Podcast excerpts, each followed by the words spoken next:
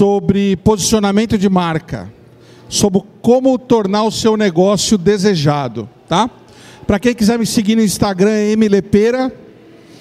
É, eu semanalmente tenho é, trazido informações e conteúdos relacionados ao mercado de posicionamento de marca e de branding, tá? É, eu acredito que o empreendedor, todos vocês que estão aqui são empreendedores em um determinado nível, né? E eu acredito que quem vai transformar a sociedade é o empreendedor. Muita gente acredita que quem vai transformar a sociedade é o poder público, mas eu acredito que quem transforma a sociedade é o empreendedor, tá? Principalmente o jovem empreendedor. É, eu comecei minha carreira de empreendedor com 10 anos de idade, vendendo pipa na feira. Pedi grana para minha mãe, fiz pipas, fui com ela. Enquanto ela fazia a feira, eu vendia pipa, com 10 anos de idade. E, e de lá para cá, eu só tenho empreendido. Eu tive, na verdade, acho que um ou dois empregos regulares, num espaço de tempo muito curto. É, fui professor do MBA da SPM, já empreendi na área da educação, moda, tecnologia, comunicação. Tenho 35 anos de marketing, já construí mais de 500 marcas, muitas dessas marcas dentro do universo digital.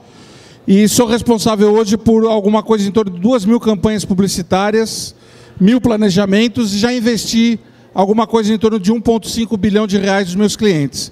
Eu tenho uma agência de propaganda, que é a Lepeira, que leva o meu nome, tem uma agência de marketing digital, que é a Spirit Digital.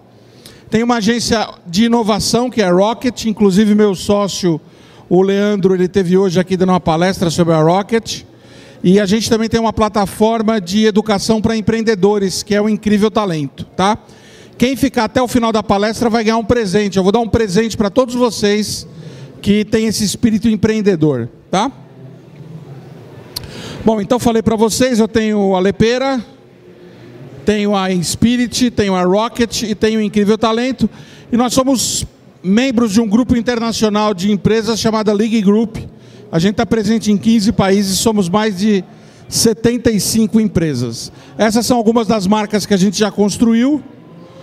Algumas marcas importantes dentro das 500 marcas que a gente construiu.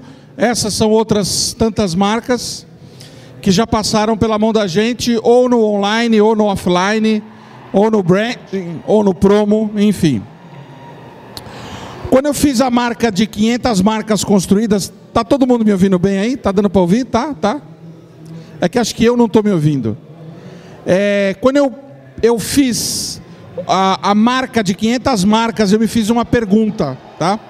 E essa pergunta que eu me fiz foi o seguinte: se eu usei a mesma técnica de branding, a mesma técnica de construção de marcas, para construir todas as marcas, porque apenas uma parcela das marcas obteve sucesso. Um, dia eu olhei para trás e falei, pô, por que dessas 500 marcas, por que, que teve 100 marcas que não decolaram? Né? Porque muitas vezes a gente aprende mais com os fracassos do que com as vitórias, né? Porque o fracasso dói, fracasso é foda, né?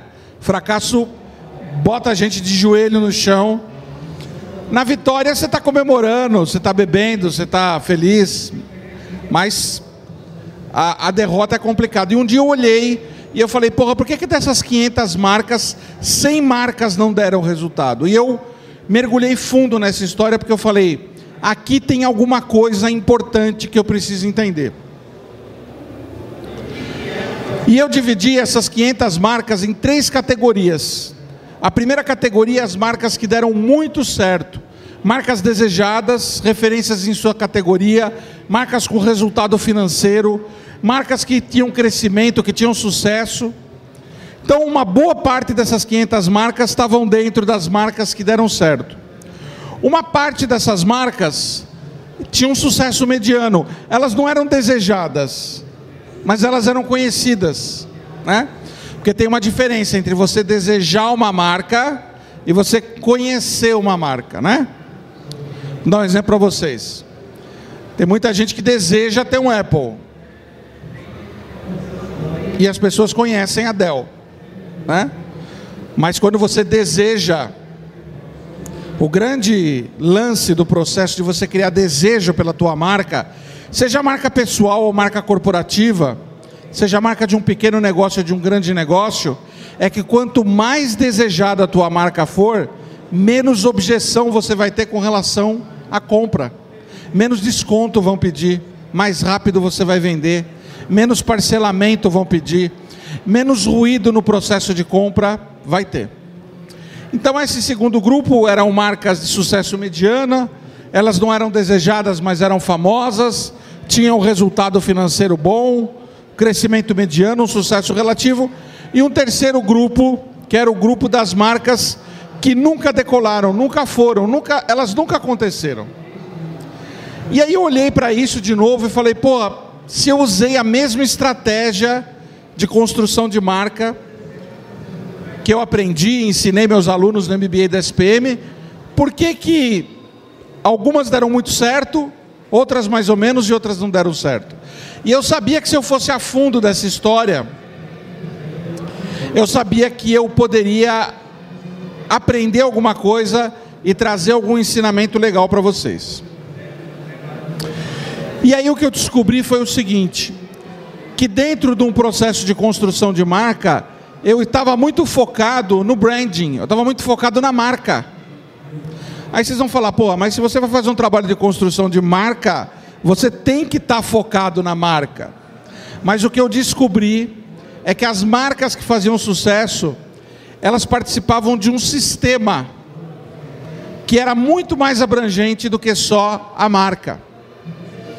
E esse sistema era um sistema que envolvia a alma do empreendedor que estava por trás dessa marca, a liderança desse empreendedor, a própria marca em si e o negócio que essa marca representava. E eu percebi que as marcas que fizeram mais sucesso e que tinham mais desejo, elas faziam parte desse sistema. E aí eu comecei a entender que tudo para fazer sucesso enquanto branding, enquanto marca, tudo para fazer sucesso enquanto negócio, tem que fazer parte de um sistema. Né? E aí eu fui olhar também para as marcas que não deram certo e eu percebi que elas tinham líderes por trás delas, que eram líderes sem brilho nenhum, as almas desses líderes eram apagadas e os negócios não eram desejados. E aí eu criei um negócio, uma metodologia, uma dinâmica chamada princípios de atuação magnética. E esse princípio de atuação magnética, e eu tenho aplicado desde então nos meus clientes, isso tem feito muito sucesso. Ele começa toda marca começa com uma pessoa. Todos vocês que são empreendedores, que têm as suas empresas, que têm os seus negócios, ou que representam uma marca corporativa, todos vocês, todos os negócios partem do ser humano. Então não adianta falar assim, ah, minha marca, tem muito cliente que chega na agência e fala assim, puxa, minha marca não é desejada. Aí eu começo a conversar com o líder que está por trás dessa marca, e o que eu percebo é que existe um problema de autoestima gigantesco com aquele líder. E aí você começa a entender que um líder com uma autoestima muito baixa nunca vai criar uma marca desejada. Né? Vamos pegar um exemplo, gosto muito é, de pegar o exemplo da Apple, né? Até porque eu sou heavy user da Apple. Eu, o primeiro Apple que eu comprei foi em 1989, um Classic 2. Eu vendi um carro zero que eu tinha na época para comprar um Classic 2. Eu acho que esse eu acho que esse controle remoto aqui ele deve ter mais tecnologia do que aquele Classic 2 que eu comprei, né? E, e na agência a gente usa muito, muito Apple durante muitos anos, né? Outro dia fiz uma conta quanto que a gente tinha gasto com a Apple até então, né? E a coisa ultrapassava um milhão de reais. Então você pega uma marca como a Apple, você viu que tem um líder por trás dela, né? Tinha um líder por trás dela, muito bem centrado na sua autoestima. O Steve Jobs era terrível em termos de relacionamento humano, mas ele sabia exatamente responder as três coisas que todo grande líder tem que saber responder: onde eu estou, quem eu sou e para onde eu estou indo. Então, a minha primeira dica é: se vocês querem construir marcas desejadas, se vocês querem que o pequeno negócio de vocês vá para frente, se vocês querem que a empresa de vocês vá para frente, comecem a entender que tudo nasce em vocês. O segundo ponto é a manifestação da marca. O que essa marca que está por trás do líder, ela efetivamente comunica. E o terceiro é como é que esse negócio expressa. E eu vou explicar para vocês hoje. Eu vou abrir a minha metodologia, eu vou mostrar o meu segredo, eu vou mostrar como que eu faço isso, passo a passo, tá?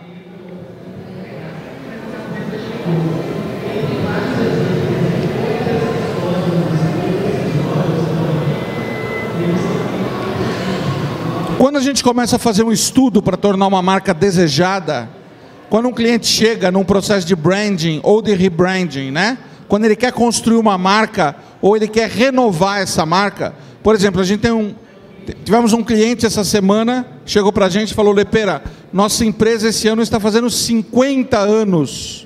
Nós queremos nos reposicionar. Esse é um processo de rebranding, né? E aí lá fomos nós iniciar um processo e quando a gente inicia esse processo, ao invés de a gente olhar a marca, nós olhamos o líder por trás da marca. E fazemos três perguntas. Qual é a sua missão de alma? O que, que você veio fazer nesse planeta? Você veio só ganhar dinheiro? Você veio transformar a vida? Você veio deixar um legado? Você veio transformar a sociedade? Você veio mudar a cultura? Qual é a sua missão de alma? O que, que você veio fazer nesse planeta, meu amigo? Essa é a primeira pergunta que a gente faz muitas vezes para os líderes atônitos que ficam olhando para a gente e falando: Mas nós vamos fazer branding ou isso daqui é uma sessão de terapia? Né? E tudo começa com uma sessão de terapia. A segunda pergunta que a gente faz é: Qual sua missão de vida? Muita gente pergunta assim, Lepera, qual que é a diferença entre missão de alma e missão de vida? Missão de alma é o que você veio fazer aqui. Missão de vida é aquilo que você está fazendo, né? É, a missão de vida é o teu projeto de vida. A missão de vida é você botar a tua missão de alma em marcha. É você botar a tua missão de alma de forma que você consiga colocar em prática esse plano. E a terceira pergunta é: como que eu me equilibro emocionalmente? E por que, que essa pergunta é importante dentro desse processo de construção de marca? Porque eu já tive contato com muitos líderes que não conseguiam fazer suas marcas e suas empresas maravilhosas decolarem porque não tinham equilíbrio emocional. E equilíbrio emocional dentro do negócio de empreendedorismo ele é essencial. Eu costumo fazer uma brincadeira, né? Eu digo o seguinte: você antes de vir para esse planeta aqui, Deus te chama e fala assim: ó, você vai descer sem os dois braços que você foi guarda lá no portão de Auschwitz. Então você vai descer sem os dois braços, né? Fala, pô, Deus, eu gosto tanto de nadar. Não dá para eu ir com os dois braços? Fala, então tá bom. Você vai sem as duas pernas. Fala, pô, mas Deus, além de nadar, eu gosto de jogar futebol. Fala, tá bom, então você vai com os dois braços e as duas pernas, mas vai ser empreendedor. Fala, porra, Deus, que sacanagem. Fala, não, sacanagem é o país que eu vou colocar você para empreender, que é o Brasil. Né? Então, eu sempre costumo dizer o seguinte: você precisa ter noção de quem você é e o que você está fazendo aqui antes de você querer construir uma marca ou posicionar uma marca. Até porque, gente, uma marca ela não pode contar uma mentira, né? Uma marca, quando eu vou falar um pouco sobre storytelling no quadrante de branding, todo storytelling ele não pode ser inventado, ele tem que partir de um princípio real, ele tem que partir de um princípio que exista. E normalmente é a história do líder, né? O segundo quadrante, depois que a gente estuda a alma desse líder, é a gente estudar ele enquanto líder. E as três perguntas que eu faço para ele é: o que você sente? E essa é uma das coisas mais engraçadas dentro desse processo. Porque normalmente quando eu pergunto para um líder o que você sente, ele me responde: deixa eu pensar um pouco. Né? Quer dizer, as pessoas elas têm até dificuldade para entender a separação entre os corpos que a gente tem, né? O corpo físico, o corpo mental, o corpo emocional, o corpo do sagrado. Né? Você pergunta para ele: o que, que você sente? Ele fala: deixa eu pensar um pouco. Não, pensar é com o corpo mental, sentir é com o corpo emocional. Então a primeira coisa que eu pergunto para esse líder é: o que você sente? Né? Qual é o fogo que te consome? A segunda pergunta que eu faço é: como você pensa? O que você pensa? Né? Qual é a sua linha? Qual é o óculos que você usa para enxergar o mundo? E a terceira pergunta que eu faço é: como é que você integra o que você sente com o que você pensa? E aí, normalmente, os clientes nesse momento olham para mim e falam assim: Mas a gente não ia fazer um trabalho de branding? A gente não ia fazer um trabalho de construir uma marca desejada? E aí eu repito para ele aquilo que eu já falei para vocês: se você não começar por você esse processo, você nunca vai ter uma marca desejada. Aí finalmente a gente entra dentro do quadrante de branding, onde eu desenvolvi 18 questões a serem abordadas para uma marca ter um bom posicionamento. A primeira pergunta que eu sempre faço é: por que, que a sua marca existe?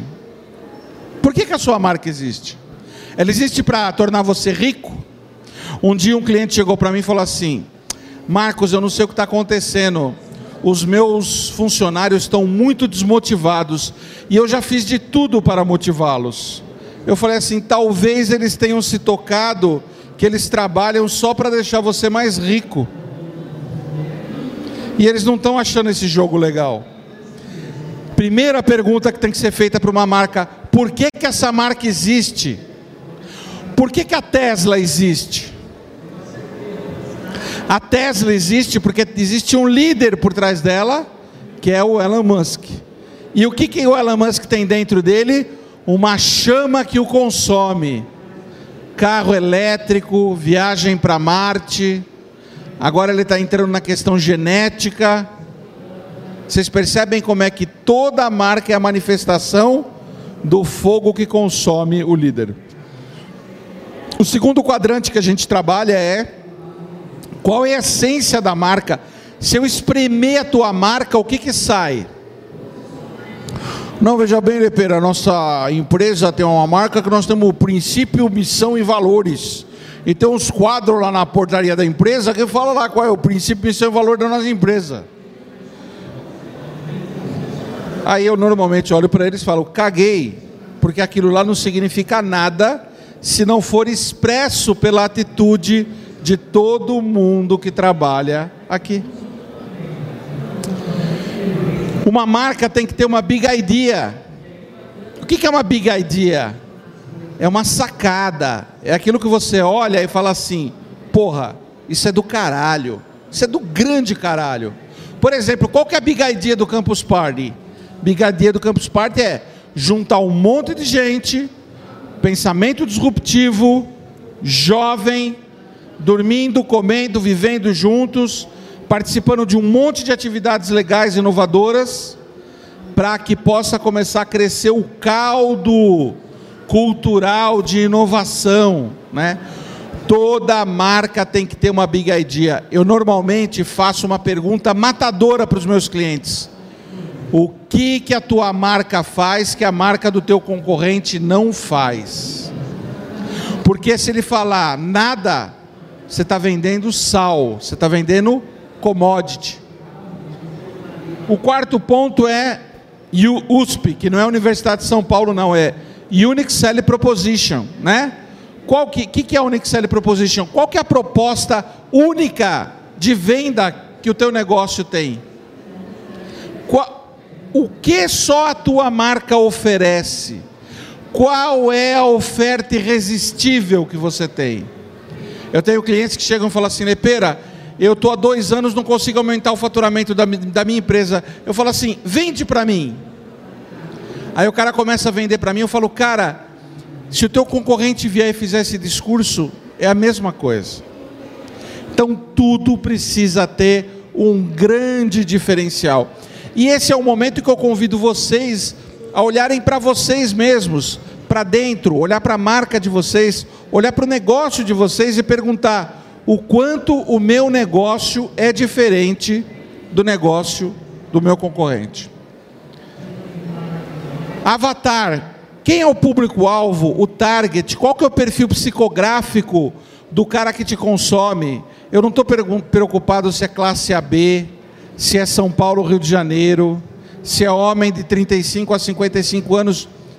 O que, que esse cara pensa? Qual que é o comportamento dele? Ele come noodles? Ele come miojo? O que, que esse cara faz? Como é que esse cara pensa?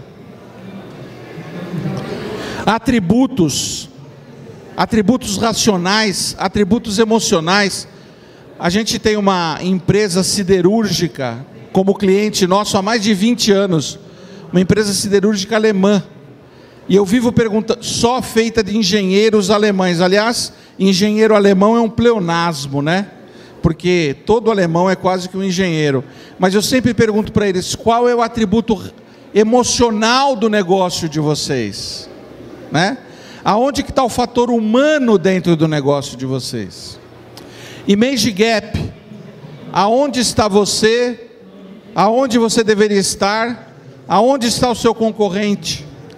É um grande gráfico que a gente faz mostrando como é que esses players se movimentam. Qual que é a proposta de valor? Que valor que você agrega na vida das pessoas? Quais são os diferenciais? Quais são as credenciais? Essa é uma das coisas mais interessantes. Tem muita empresa e tem muita gente que acha que para construir uma proposta de valor para uma marca, você só precisa de credenciais. Se isso fosse verdade, aquele que tivesse mais diploma na parede seria mais rico. E não necessariamente isso acontece. Qual é o storytelling? Qual é a história do teu negócio? Muitos clientes me perguntam assim: ah, Lepeira, esse negócio de precisa ter storytelling? Nós, nós precisamos contar a história da nossa marca? Você, você tem certeza?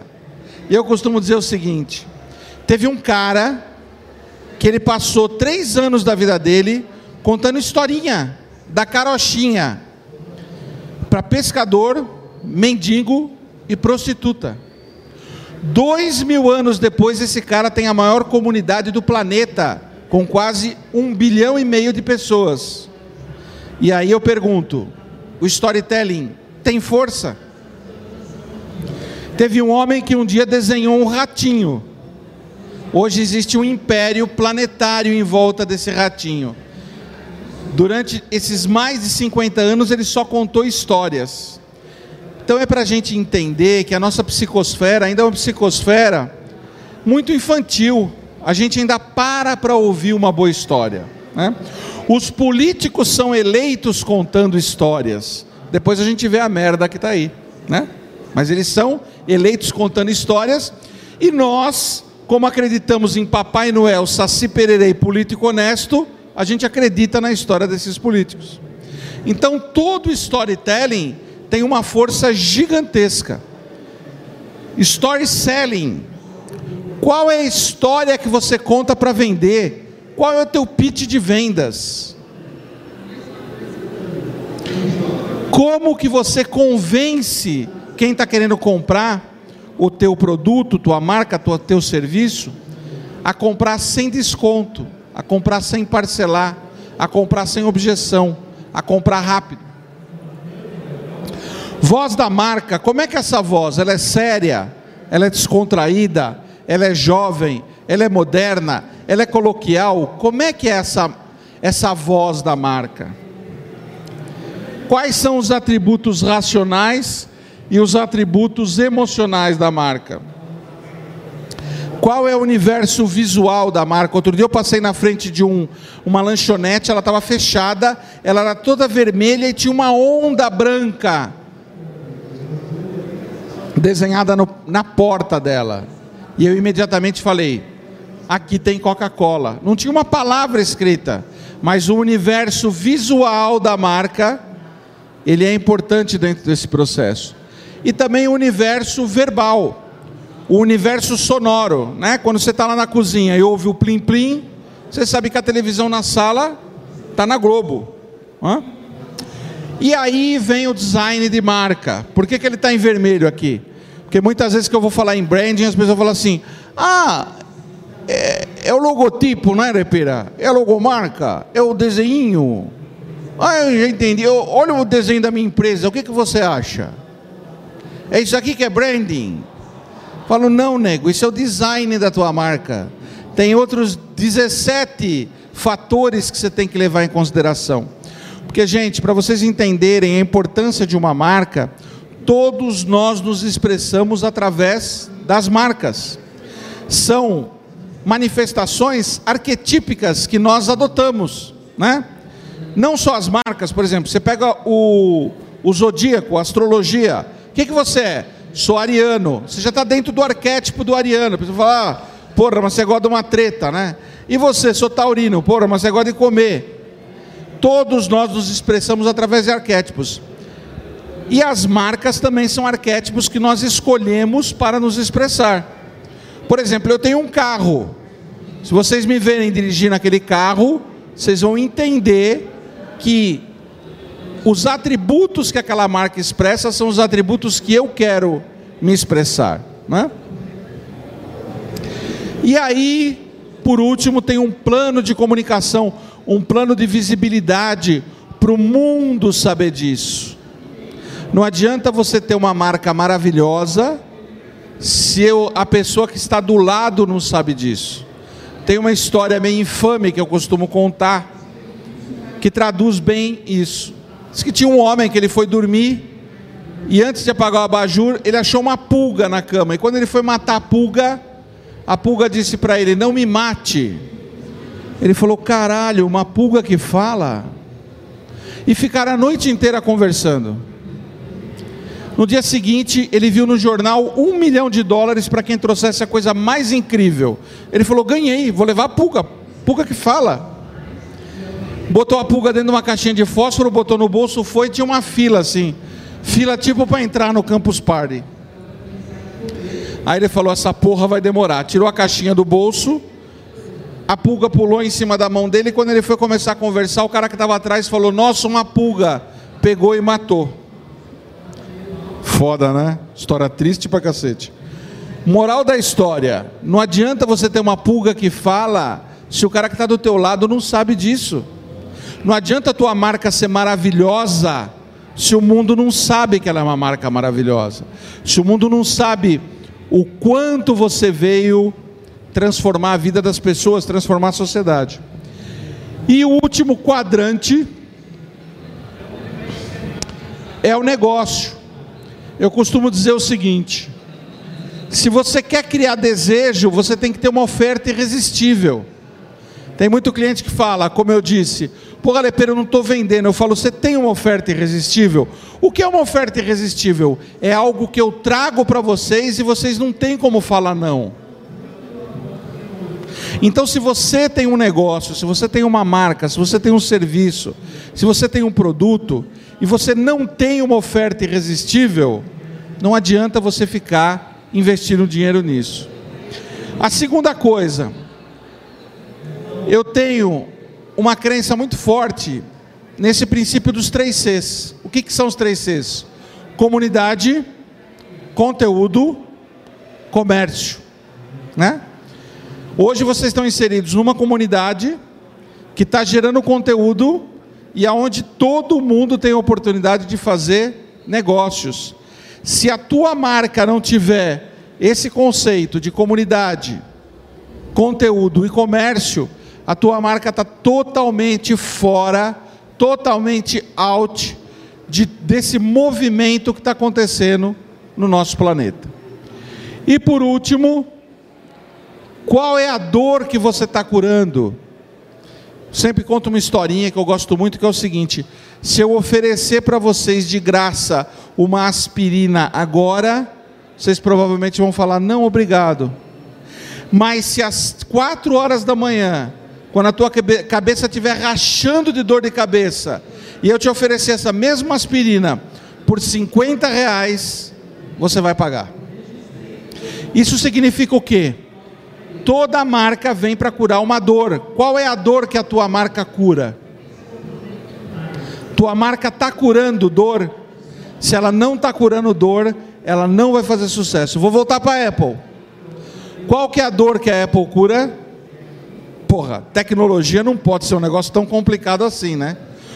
Porque veio a Microsoft com o Bill Gates, fudeu tudo, complicou tudo e fez uma coisa para iniciado. E veio o Steve Jobs, olhou aquilo e falou: Porra, eu vou fazer uma coisa para iniciante. O cara não precisa entender de sistema operacional, o cara não precisa entender de nada, ele vai usar o computador e pronto. O Steve Jobs, ele entendeu uma dor que existia. Por isso que hoje você vai comprar um MacBook Pro, ele custa 3, 4, 5, 10 vezes o que um que usa uma plataforma Microsoft custa. E escassez. A tua marca é para todo mundo, vai valer pouco. A tua marca é para pouco, para poucos vai valer muito.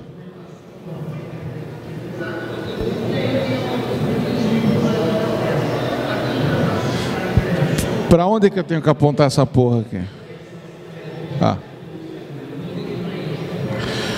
Bom, se você quer ter uma marca desejada, que ela seja referência em sua categoria, que ela traga resultado financeiro, que ela traga gols toda semana, que ela tenha crescimento e sucesso, você tem que pensar na tua marca como um sistema pessoal de marca e de negócios. Não adianta você só querer desenvolver a marca solitária e por si só. Eu acredito que pessoas magnéticas criam marcas magnéticas. Acredito que marcas magnéticas geram negócios magnéticos. E acredito que negócios magnéticos criam oportunidades incríveis. Desde que eu comecei a aplicar essa teoria para os meus clientes, eu canso de ouvir eles dizerem o seguinte: Lepera, tem aparecido muito mais oportunidades do que aparecia antes. Bom, eu quero ajudar vocês agora em 2019. É, eu vou pular alguns slides aqui porque eu quero abrir para perguntas, tá? É, será que eu estou fazendo alguma merda aqui que esse negócio não anda? Ah, tá para cá, tá.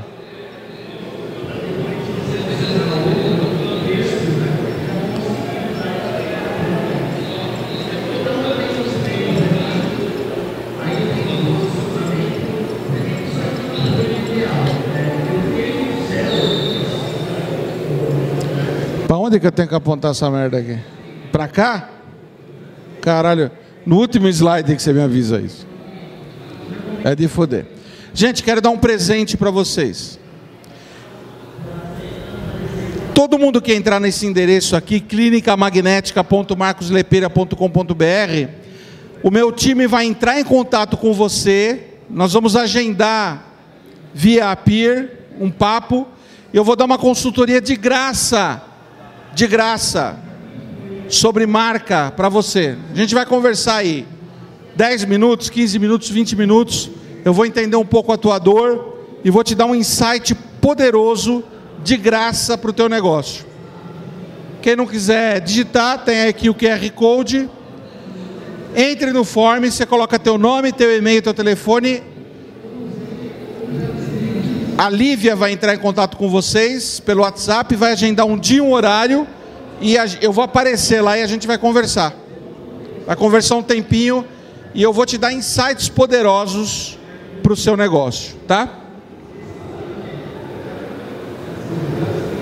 Bom, eu queria aproveitar esse tempo que a gente ainda tem. Quanto tempo a gente ainda tem? 10. 20 minutos? 10? 10 minutos. 10 minutos. Eu queria aproveitar esse tempo para perguntas eu queria. Vocês podem perguntar o que vocês quiserem, se estiver dentro da minha capacidade de responder. mas aproveita a oportunidade, porque aqui é um ambiente de troca, né? Boa noite, meu nome é Herbert. E assim, hoje eu trabalho com formatura, certo? Em Fortaleza. Fala, fala um pouquinho mais alto. Hoje eu trabalho com formatura. Porque além de barulho, eu tô velho e surdo. É, eu trabalho com formatura, certo? E aí assim, tem muita gente que prostitui o mercado, querendo ou não. Né? E eu tô é, passando, mudando um pouco a ideia das fotografias e tudo, né? Mas o que, o que eu quero saber? Como ir escalando a marca para poder o pessoal perceber esse valor, né? E começar a marca a ser é, para poucos, mas que tem um valor agregado. Qual que é o teu nome? Herbert. Herbert. Herbert, muito legal a tua pergunta. Eu costumo dizer o seguinte: não existe CNPJ que compra de CNPJ. Tá? Ou seja, esse negócio de que empresa que compra de empresa, isso é uma mentira.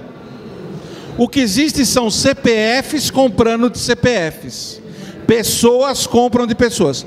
A tua empresa, ela não existe. Eu vou provar que a tua empresa não existe. Tua empresa é uma abstração jurídica, né?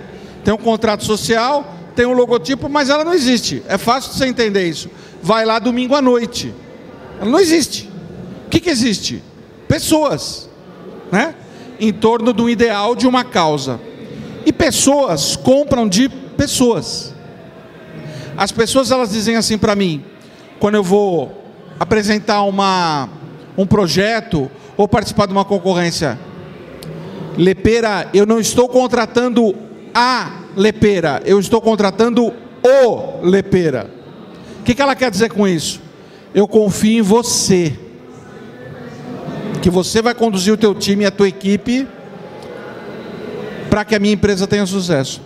A dica que eu dou para você, Herbert, é o seguinte: torne-se uma pessoa tão confiável, mas tão confiável, mas tão confiável, que vai ser impossível aquele grupo de formandos não optar pela tua empresa. Porque a formatura, a escolha da empresa que vai cuidar da minha formatura, ou da formatura dos meus filhos, é uma decisão muito importante. Por quê? Porque pode ser que a gente chegue lá no dia e, e não tenha nada. A gente vive vendo isso na televisão. Agência de turismo, empresa de formatura, né? viagem de formatura.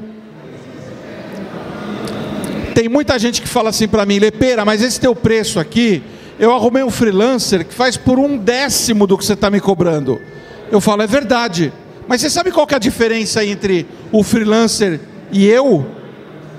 Ele fala qual? Eu falo assim: quando você ligar para mim, eu vou te atender. E eu já cansei de ver cliente chegando desesperado porque liga para o freelancer que contratou por um décimo do preço e o freelancer não atende. O cara sumiu. O cara foi ficar pelado lá na praia de Trindade, 15 dias. Então assim, torne-se uma pessoa tão confiável, mas tão confiável, mas tão confiável, que as pessoas vão ter medo de contratar alguém que não seja você para cuidar da formatura dela. CPF, compra de CPF. Nunca esqueça disso. A última. Diga. A última pergunta. Oi? A última pergunta. Não, pode, pode, eu respondo rapidinho. Pergunta aí, gente. Boa noite, Marcos. Meu nome é Pedro. Eu gostei muito do seu exemplo dos engenheiros alemães. Por quê? É, minha pergunta é como que a gente torna atraentes negócios que não são atraentes? Por exemplo, minha família tem uma empresa de terraplanagem que é um negócio totalmente antigo, assim, tradicional, engedrado, voltado para gente que não tem tanto conhecimento. Eu queria saber se tem algum case, algum conselho para a gente trazer atraência, trazer desejo para esse tipo de negócio tradicional. Pedro, a resposta para a sua pergunta está na sua pergunta. É a tradição da tua família, a experiência. Nós não somos uma empresa de terraplanagem. Nós somos uma família preparando o terreno para outras famílias. Existe uma diferença enorme entre um motorista dirigindo uma máquina de terraplanagem e a nossa família preparando é, o terreno para o seu negócio, ou preparando o terreno para a sua casa. Coloca em outra perspectiva isso. Você está querendo vender o serviço da tua empresa de terraplanagem como uma empresa de terraplanagem. E não é, você acabou de me dizer, é a tradição, é a minha família. Nós estamos há décadas fazendo isso. Você tem que vender isso. Você tem que se tornar tão confiável que as pessoas vão falar assim: não dá para contratar outra empresa que não seja da família do Pedro. O avô dele já fazia isso há 50 anos atrás. Isso ao favor. Usar a tradição ao favor, né? Claro. Vamos lá, só mais uma. Boa noite. É... Qual que é o seu nome? Márcio. Parabéns pela palestra. Obrigado. Deixa eu te falar, você falou que é importante que o storytelling seja genuíno. Mas a gente vê cases como, por exemplo, a Hollister, que tem a história que é fake do John Hollister lá de 1922, sendo que a marca foi criada em 2007, se eu não me engano. A Dileto com o vovô Nonato e os picolés de neve, que é mentira, mas que construiu a marca em cima dessas histórias. Você não acha que o storytelling, se ele for fake e for apontado que ele é fake, ele ainda assim não é válido para construir uma marca? Ô Márcio, eu acho o seguinte: se a gente, se eu e você vamos estabelecer uma relação, e na primeira oportunidade da gente estabelecer essa relação, eu já começo mentindo para você, tem alguma coisa errada nessa relação, cara. Agora, se eu conto uma história e eu estou satirizando essa história, já estou dizendo que ela é mentira, né? Por exemplo, tinha aquele grill antigamente do George Foreman, né? O George Foreman foi um, um lutador de boxer muito famoso. Só que ele contava a história dando risada. Então ele falava assim: eu devo as minhas vitórias ao grill, porque esse grill escorria gordura, eu só comia proteína, eu me tornei esse cara é, só usando o grill do George Foreman. Se você conseguir acreditar nessa história, pode comprar o meu grill. Mas ele fazia isso tirando tanto sarro que você sacava que ele estava brincando. Isso é uma coisa. Agora, falar que faz picolé de neve, fazia picolé de neve lá na Itália, trouxe a receita para o Brasil, e isso é mentira, eu já olho para o picolé desconfiado que aquilo não deve ser um picolé. Eu parto sempre do princípio que a gente não deve mentir. Mentir é uma merda. Eu, a cada ano que passa, eu estou mentindo menos. Por quê? Primeiro, porque eu acho que é uma merda. E segundo, porque como eu ando muito esquecido, eu esqueço das mentiras que eu conto. Mas só me ferro. Então, cara, é sempre a verdade. Agora, você viu o Pedro aqui. Não, não precisa mentir, caralho. O Pedro acabou de, em 10 segundos, ele contou uma história maravilhosa, que se você trabalhar essa história, não tem nada de mentira, mas se você trabalhar essa história, ela se torna de um, de um tal valor agregado que todo mundo vai optar pelo serviço da família do Pedro. Obrigado. Beleza, gente? Ó, clinicamagnética.marcoslepeira.com.br Quero ver a carinha de todo mundo que eu vi aqui lá no Apir para a gente bater um papo, tá bom? Estou à disposição de vocês. Obrigado, gente.